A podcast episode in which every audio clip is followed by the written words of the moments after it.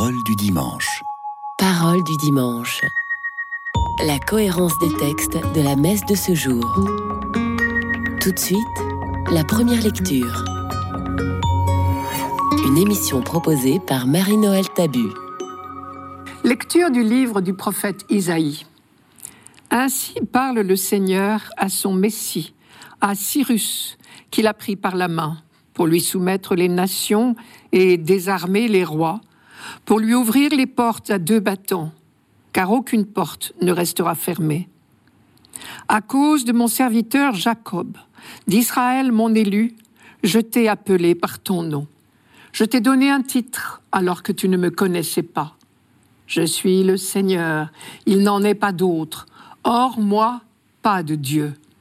Je t'ai rendu puissant alors que tu ne me connaissais pas, pour que l'on sache de l'Orient à l'Occident qu'il n'y a rien en dehors de moi.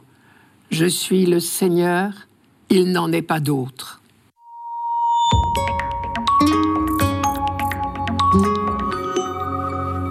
Lorsqu'Isaïe écrit ce texte, les Juifs sont en exil à Babylone depuis presque 50 ans. Depuis que, en 587, les armées de Nabucodonosor ont conquis Jérusalem, pillé, dévasté le temple et emmené comme prisonniers de guerre les survivants encore valides. Et voici que de toute la région parviennent les bruits des conquêtes du nouveau maître du monde, Cyrus, le roi de Perse. Or, curieusement, ces bruits sont une bonne nouvelle pour les Juifs déportés à Babylone. Tout le monde sait que bientôt, toute la région appartiendra à ce nouvel empereur Cyrus, à qui rien ne résiste. Mais tout le monde sait aussi, car c'est assez inhabituel pour impressionner les foules, que contrairement à tous les autres souverains du temps, celui-là pratique une politique humanitaire. Il laisse la vie sauve aux vaincus, ne dévaste pas, ne pille pas, ne viole pas, ne déplace pas les populations. Dans tous les pays qu'il conquiert, il rencontre des populations déplacées par les vainqueurs précédents. Et c'est le cas des Juifs exilés à Babylone par Nabucodonosor. Et à chaque fois, il les renvoie dans leur pays, leur rend les biens volés par les conquérants précédents et leur donne même les moyens de reconstruire leur pays. Sans doute a-t-il compris qu'un empereur a tout intérêt à être le maître de peuples heureux. Et c'est dans ce contexte qu'Isaïe prononce cette prophétie qui sonne comme une extraordinaire profession de foi. Il commence par dire Ainsi parle le Seigneur à son Messie, à Cyrus. En réalité, il ne parle pas directement à Cyrus lui-même, qui ne lira jamais le livre d'un obscur prophète juif. Plus vraisemblablement, le message d'Isaïe est adressé aux exilés pour leur redonner espoir. Un espoir qui repose sur deux convictions. Première conviction, Dieu reste fidèle à son alliance. Il n'abandonne pas son peuple élu. C'est le sens de l'expression à cause de mon serviteur Jacob et d'Israël mon élu. N'oublions pas que cette phrase est prononcée au moment même où on aurait toutes les raisons d'en douter. Si Israël peut être tombé aussi bas, avoir tout perdu, non seulement son indépendance politique, mais pire, sa liberté, sa terre, son temple, son roi.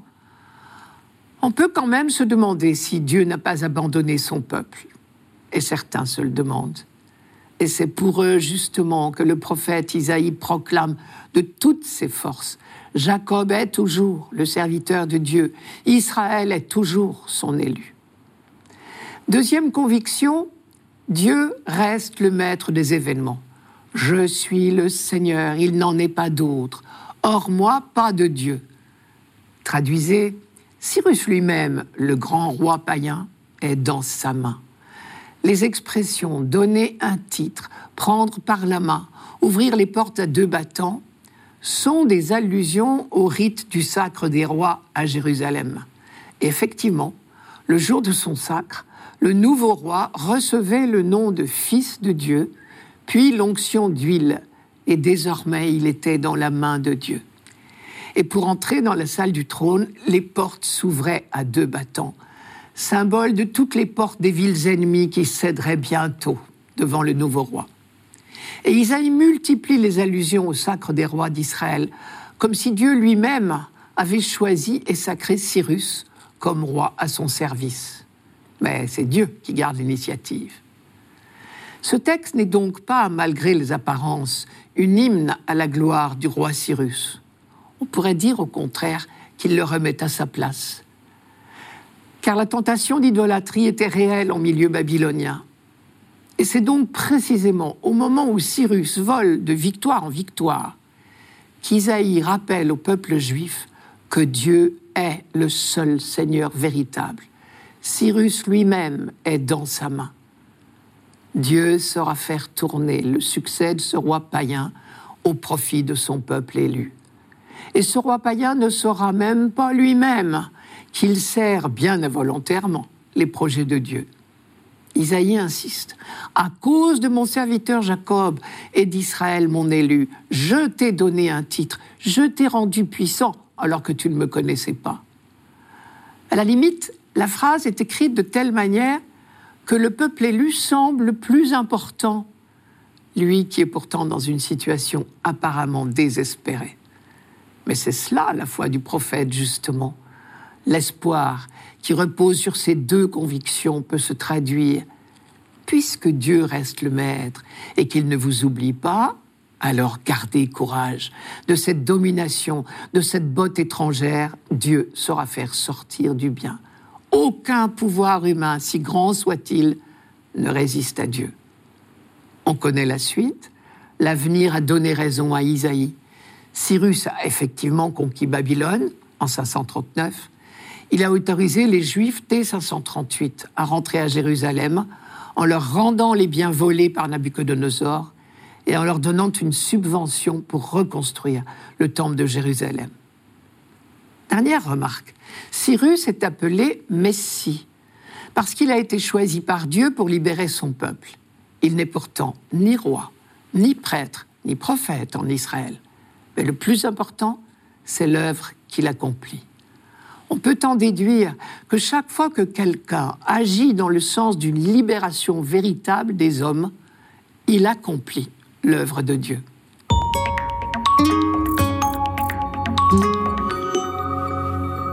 Radio Notre-Dame. Parole du dimanche. Parole du dimanche. La cohérence des textes de la messe de ce jour. Tout de suite, le psaume. Une émission proposée par Marie-Noël Tabu. Psaume 95. Chantez au Seigneur un chant nouveau. Chantez au Seigneur terre entière. Racontez à tous les peuples sa gloire, à toutes les nations ses merveilles. Il est grand le Seigneur, hautement loué, redoutable au-dessus de tous les dieux, néant tous les dieux des nations. Lui, le Seigneur, a fait les cieux. Rendez au Seigneur, famille des peuples, rendez au Seigneur la gloire et la puissance, rendez au Seigneur la gloire de son nom. Apportez votre offrande, entrez dans ses parvis, adorez le Seigneur éblouissant de sainteté, tremblez devant lui terre entière. Allez dire aux nations, le Seigneur est roi, il gouverne les peuples avec droiture.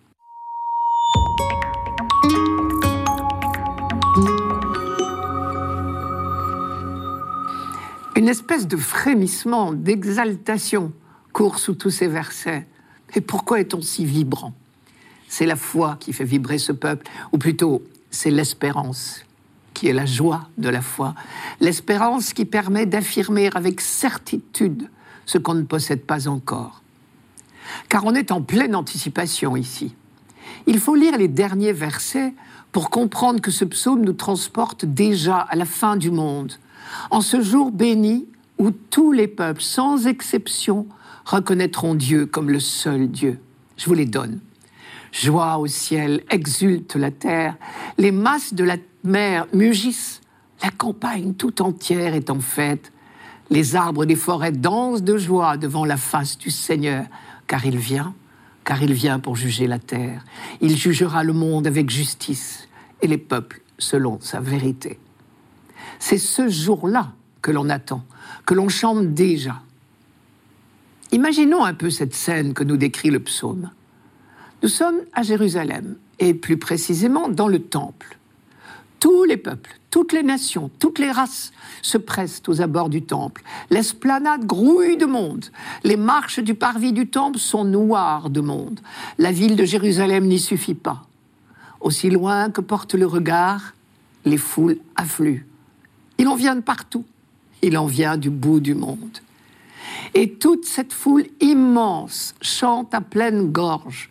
Et c'est une symphonie. Que chante-t-il? Dieu règne. C'est une clameur immense, superbe, gigantesque.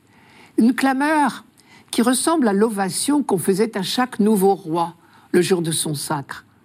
Mais cette fois, ce n'est pas le peuple d'Israël qui acclame un roi de la terre, c'est l'humanité tout entière qui acclame le roi du monde. Il est grand le Seigneur, hautement loué, redoutable. Toutes ces expressions sont en fait empruntées au vocabulaire de cour. En fait, c'est beaucoup plus encore que l'humanité. La terre elle-même en tremble. Et voilà que les mers aussi entrent dans la symphonie. On dirait qu'elles mugissent. Et les campagnes entrent dans la fête. Et les arbres dansent. Avez-vous déjà vu des arbres danser? Eh bien oui, ce jour-là, ils dansent. Bien sûr, si on y réfléchit, c'est normal. Les mères sont moins bêtes que les hommes. Elles, elles savent qui les a faites, qui est leur créateur. Elles mugissent pour lui, elles l'acclament à leur manière. Les arbres des forêts, eux aussi, sont moins bêtes que les hommes. Ils savent reconnaître leur créateur. Parmi des tas d'idoles, de faux dieux, pas d'erreur possible, les arbres ne s'y laissent pas prendre. Les hommes, eux, se sont laissés berner longtemps. Il suffit de se rappeler l'insistance d'Isaïe dans notre première lecture de ce dimanche pour dire Je suis le Seigneur, il n'en est pas d'autre, hors moi pas de Dieu. Cela prouve bien que du temps d'Isaïe, l'idolâtrie, sous une forme ou sous une autre, n'était pas loin. On entend ici cette même pointe contre l'idolâtrie. Néant tous les dieux des nations. Il est incroyable que les hommes aient mis si longtemps à reconnaître leur Créateur, leur Père, qu'il ait fallu leur redire cent fois cette évidence que le Seigneur est redoutable au-dessus de tous les dieux, que c'est lui, le Seigneur, sous-entendu, et personne d'autre, qui a fait les cieux. Mais cette fois, c'est arrivé. Et on vient à Jérusalem pour acclamer Dieu, parce qu'enfin, on a entendu la bonne nouvelle. Et si on a pu l'entendre, c'est parce qu'elle était clamée à nos oreilles depuis des siècles. Oui, de jour en jour, Israël avait proclamé son salut.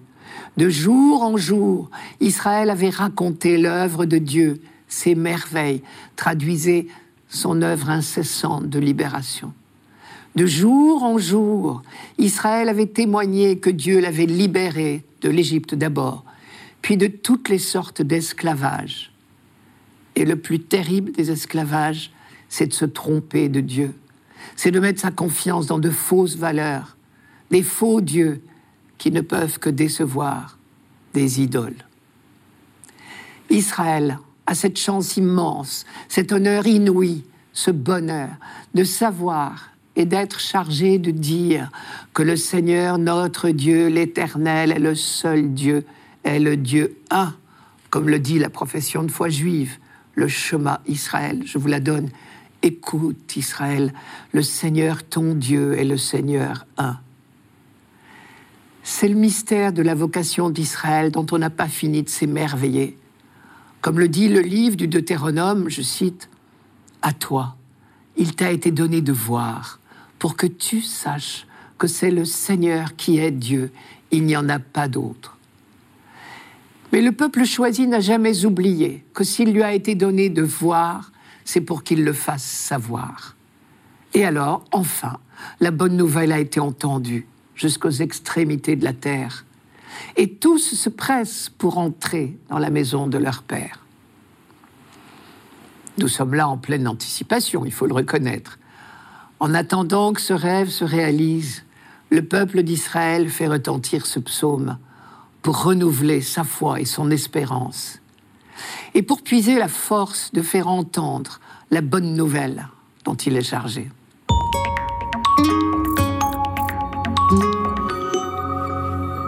Radio Notre-Dame. Parole du dimanche. Parole du dimanche.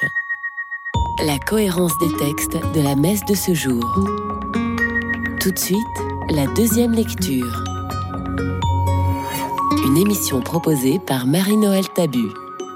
Lecture de la première lettre de Saint Paul apôtre aux Thessaloniciens. Paul, Sylvain et Timothée à l'église de Thessalonique qui est en Dieu le Père et dans le Seigneur Jésus-Christ, à vous la grâce et la paix. À tout moment, nous rendons grâce à Dieu au sujet de vous tous, en faisant mémoire de vous dans nos prières. Sans cesse, nous nous souvenons que votre foi est active, que votre charité se donne de la peine, que votre espérance tient bon en notre Seigneur Jésus-Christ, en présence de Dieu notre Père. Nous le savons, frères bien-aimés de Dieu, vous avez été choisis par lui. En effet, notre annonce de l'Évangile n'a pas été chez vous simple parole, mais puissance, action de l'Esprit Saint, pleine certitude.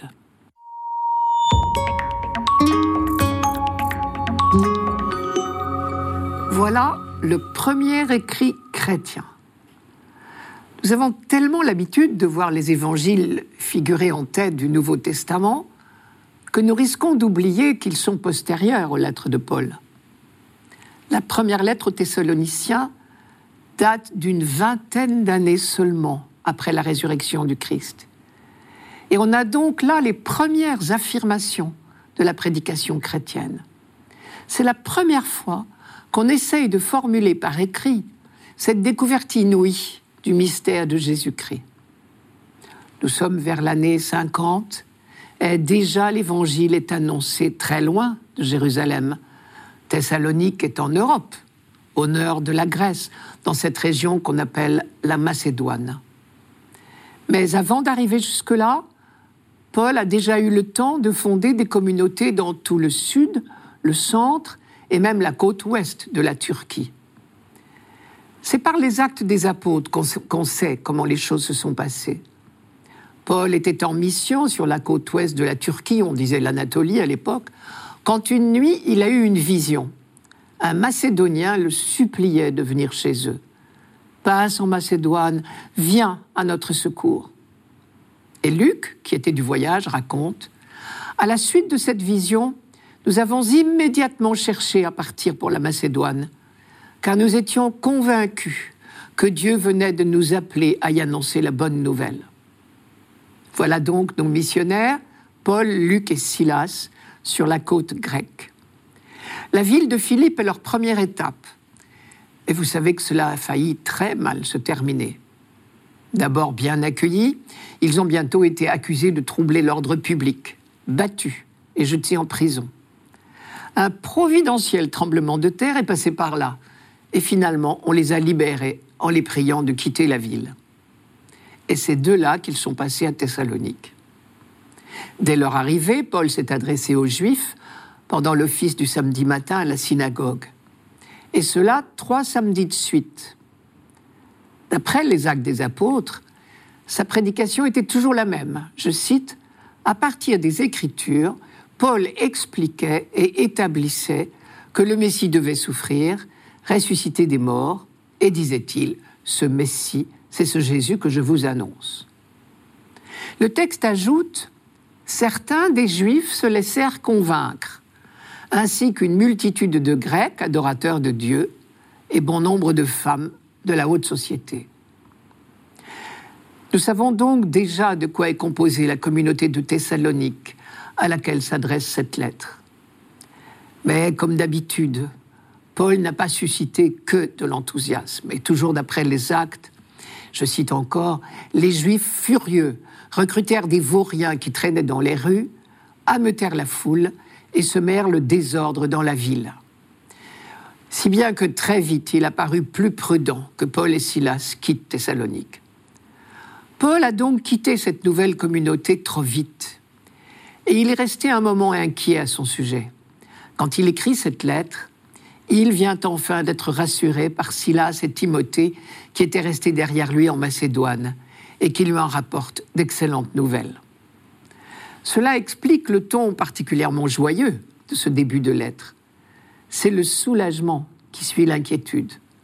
Paul, Sylvain, c'est l'autre nom de Silas, et Timothée, à l'église de Thessalonique est en Dieu le Père et dans le Seigneur Jésus-Christ, à vous la grâce et la paix. À tout moment, nous rendons grâce à Dieu au sujet de vous tous. Dès cette première phrase, on est surpris de la solennité de cette salutation. Cette communauté est toute petite et il l'appelle pompeusement l'Église de Thessalonique qui est en Dieu le Père et dans le Seigneur Jésus-Christ. Ce respect immense de Paul pour les communautés chrétiennes, même modestes, est caractéristique de toutes ses lettres. Et c'est certainement cela qui motive l'action de grâce et même la jubilation, qui est elle aussi un trait dominant de tous ses débuts de lettres, même quand il n'a pas que des compliments à faire à ses correspondants. Quels que soient leurs défauts, leurs imperfections, Paul voit d'abord en eux l'action de Dieu. Ces quelques lignes contiennent déjà d'énormes affirmations théologiques. J'en vois au moins deux. Premièrement, ce texte est trinitaire. Le mot Trinité n'y est pas, bien sûr. On ne l'emploiera que beaucoup plus tard. Mais Jésus est appelé Seigneur, titre réservé à Dieu dans l'Ancien Testament, et l'action de grâce est adressée aux trois personnes. Nous nous souvenons que votre foi est active, que votre charité se donne de la peine, que votre espérance tient bon en notre Seigneur Jésus-Christ, en présence de Dieu notre Père. En effet, notre annonce de l'Évangile n'a pas été chez vous simple parole, mais puissance, action de l'Esprit Saint. Deuxièmement, c'est Paul qui a prêché, mais c'est l'Esprit Saint qui a agi. Voilà qui met toute prédication à sa place. Quand les croyants, que ce soit Israël, les disciples de Jésus ou les Thessaloniciens se montrent disponibles à la parole et se laissent transformer par elle, c'est à l'Esprit de Dieu que nous le devons.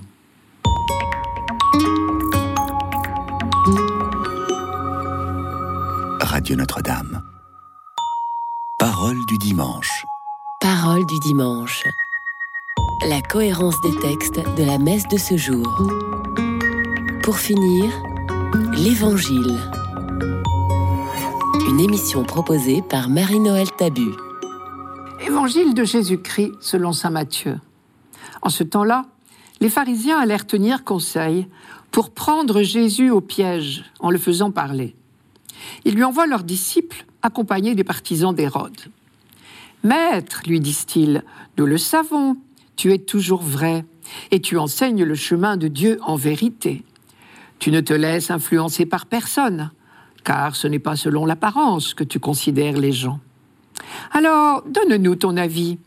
Est-il permis, oui ou non, de payer l'impôt à César, l'empereur? Connaissant leur perversité, Jésus dit, Hypocrite, pourquoi voulez-vous me mettre à l'épreuve? Montrez-moi la monnaie de l'impôt. Ils lui présentèrent une pièce d'un denier. Il leur dit, cette effigie et cette inscription, de qui sont-elles? Ils répondirent De César. Alors il leur dit Rendez donc à César ce qui est à César, et à Dieu ce qui est à Dieu.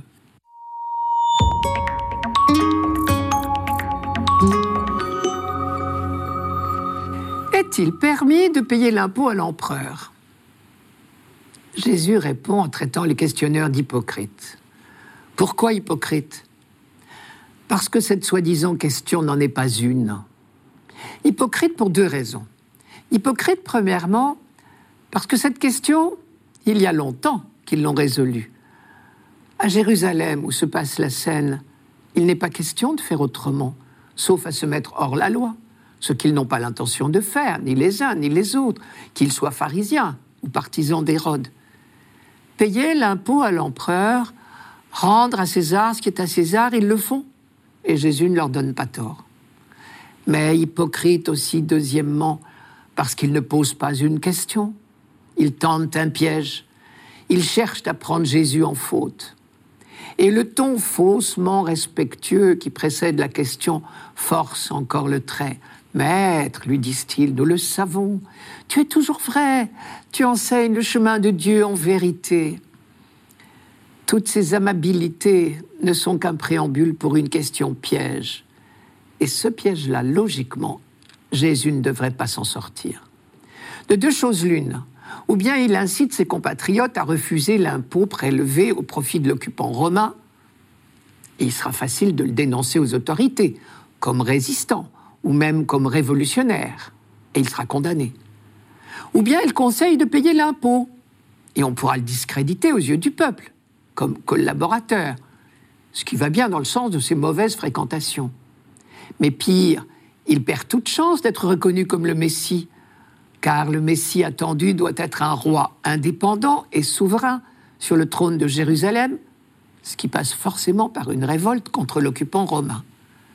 Et puisqu'il a prétendu être le Messie, aux yeux du peuple et des autorités religieuses, il méritera la mort. Ce n'est qu'un imposteur et un blasphémateur. Le piège est bien verrouillé. De toute manière, Jésus est perdu, et c'est cela qu'on cherche. La première occasion sera la bonne pour le faire mourir la passion se profile déjà à l'horizon. Nous sommes dans les tout derniers moments à Jérusalem. Dans sa réponse, Jésus montre bien qu'il a compris. Hypocrite, pourquoi voulez-vous me mettre à l'épreuve? Il n'est pas dupe du piège qu'on lui tend. Pourtant, il est interdit de penser que Jésus pourrait chercher à embarrasser ses interlocuteurs. Jésus n'a jamais cherché à mettre quiconque dans l'embarras ou à tendre un piège à quelqu'un. Ce serait indigne du Dieu dont la lumière éclaire les bons et les méchants. Jésus ne répond donc pas au piège par un autre piège. Il traite la question comme une question et il y répond vraiment. Sa réponse tient en trois points. Rendez à César ce qui est à César. Ne rendez à César que ce qui est à César. Rendez à Dieu ce qui est à Dieu. Premièrement, rendez à César ce qui est à César y compris en payant l'impôt, c'est tout simplement reconnaître que César est actuellement le détenteur du pouvoir, ce qui est la pure vérité. Rien à voir avec de la servile collaboration. Au contraire, c'est accepter une situation de fait. Dans la perspective de l'Ancien Testament, on considère que tout pouvoir vient de Dieu. D'autre part, et Isaïe nous l'a rappelé dans notre première lecture de ce dimanche, en parlant du roi Cyrus, Dieu peut faire tourner toute royauté humaine au bien de son peuple. Or, nos pharisiens connaissent mieux que nous le texte d'Isaïe sur Cyrus. Ils savent donc très bien que tout pouvoir, même païen, est dans la main de Dieu. Je note quand même au passage que le César du moment s'appelait en réalité Tibère. Le nom César était devenu un titre. Deuxièmement, ne rendez à César que ce qui est à César. Quand César, c'est-à-dire l'empereur romain, exige l'impôt, il est dans son droit. Mais quand il exige d'être appelé Seigneur, quand il exige qu'on lui rende un culte, il vous expose à l'idolâtrie, et là, il ne faut pas transiger. Troisièmement, rendez à Dieu ce qui est à Dieu. La vraie question est là. Êtes-vous sûr de rendre à Dieu ce qui est à Dieu? En l'occurrence, il s'agit de reconnaître en Jésus celui qui vient de Dieu, celui qui est à Dieu. Sans vouloir tirer de ce texte une théorie du pouvoir politique que manifestement Jésus n'a pas voulu y mettre parce qu'il ne s'est pas placé sur ce terrain-là, on peut retenir de cet évangile une fois de plus une étonnante leçon de liberté. César n'est que César. Les rois de la terre ne sont en réalité que des roitelets leur royauté passagère. Le royaume de Dieu est d'un autre ordre. C'est au sein même des royaumes de la terre que toute œuvre d'amour et de fraternité fait grandir le seul vrai royaume, le royaume de Dieu. C'était Parole du dimanche, une émission présentée par Marie-Noël Tabu. Rendez-vous dimanche prochain.